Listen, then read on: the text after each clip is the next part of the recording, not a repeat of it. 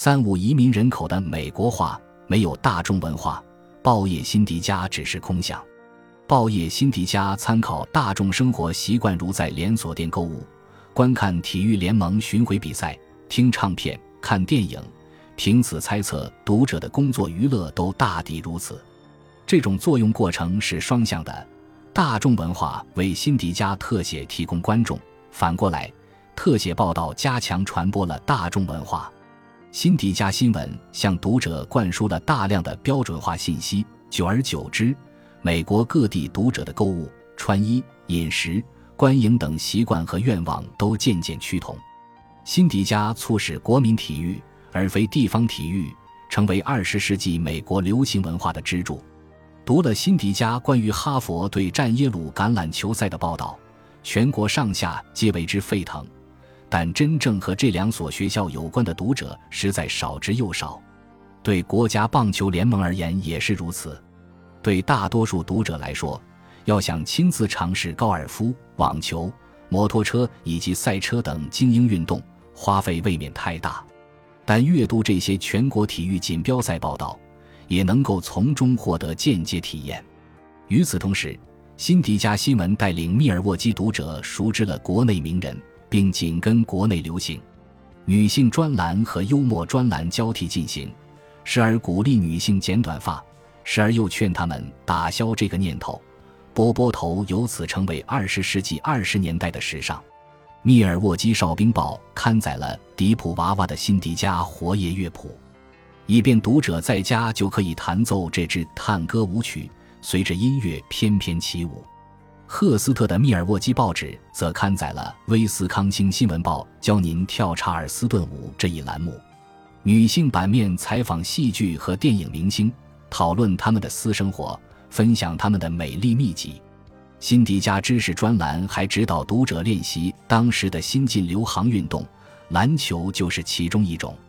正当一些报纸特写着力传播时尚潮流，推动名人事业的时候。其他一些报纸则专注于自己的本职，走进了美国人的生活构架，一跃成为流行文化的试金石。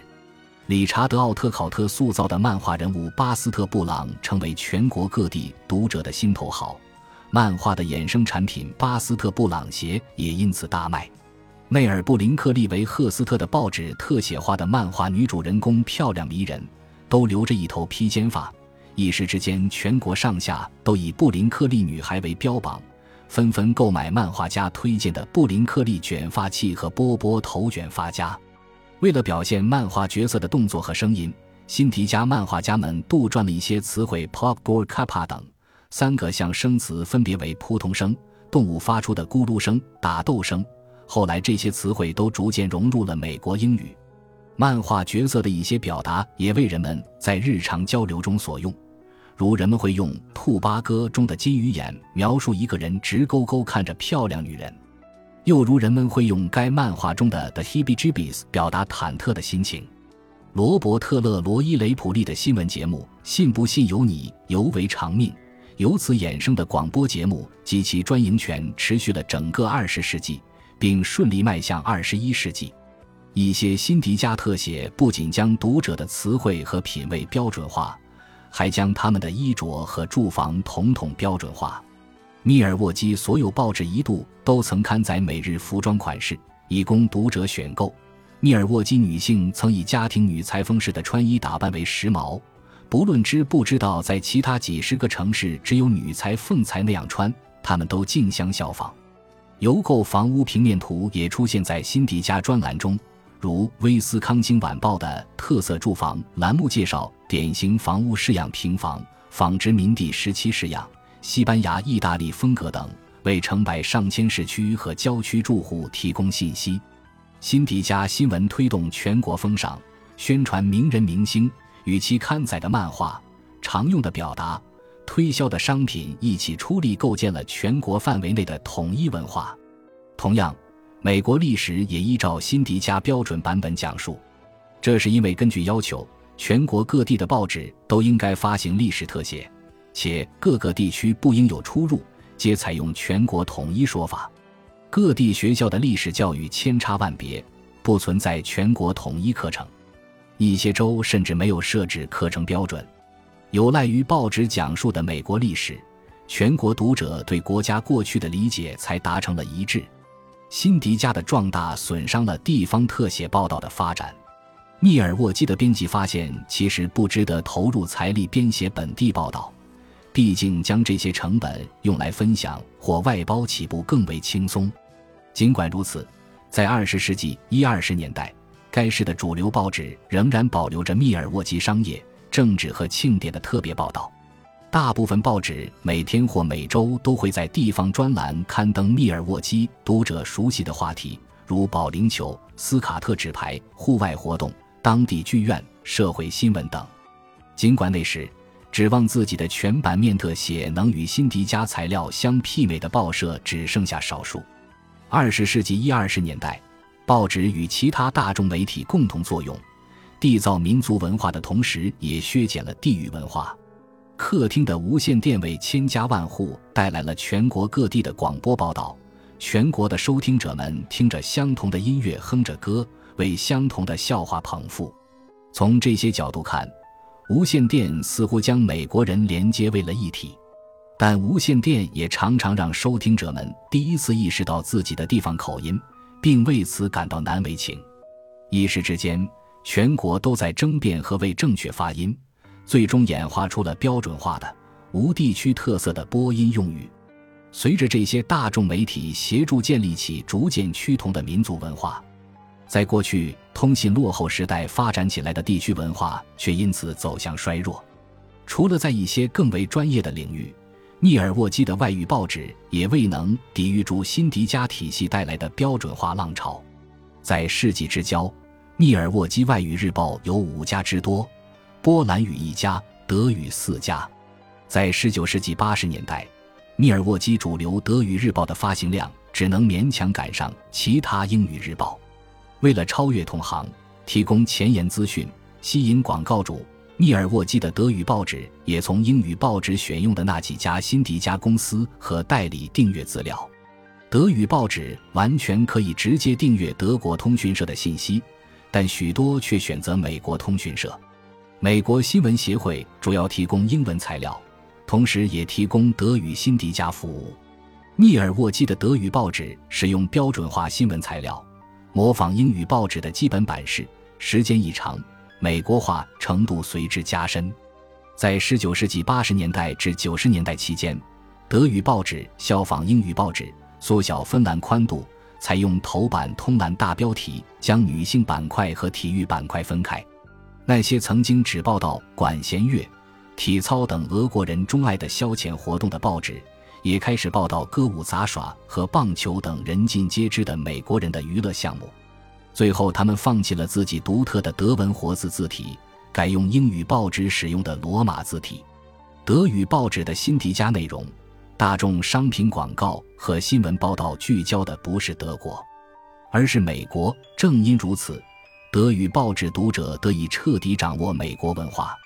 一九二二年。芝加哥大学教授罗伯特·艾兹拉帕克写道：“很明显，外语报纸所做的一切，无论报纸编辑是否有意为之，都促进了外裔美籍人对美国环境的适应。也就是说，密尔沃基德语报纸同民族广播站、社区社交俱乐部以及移民银行等机构一样，虽然都以移民的母语提供服务，但最终都同化了移民社区，使他们融入了美国主流文化。”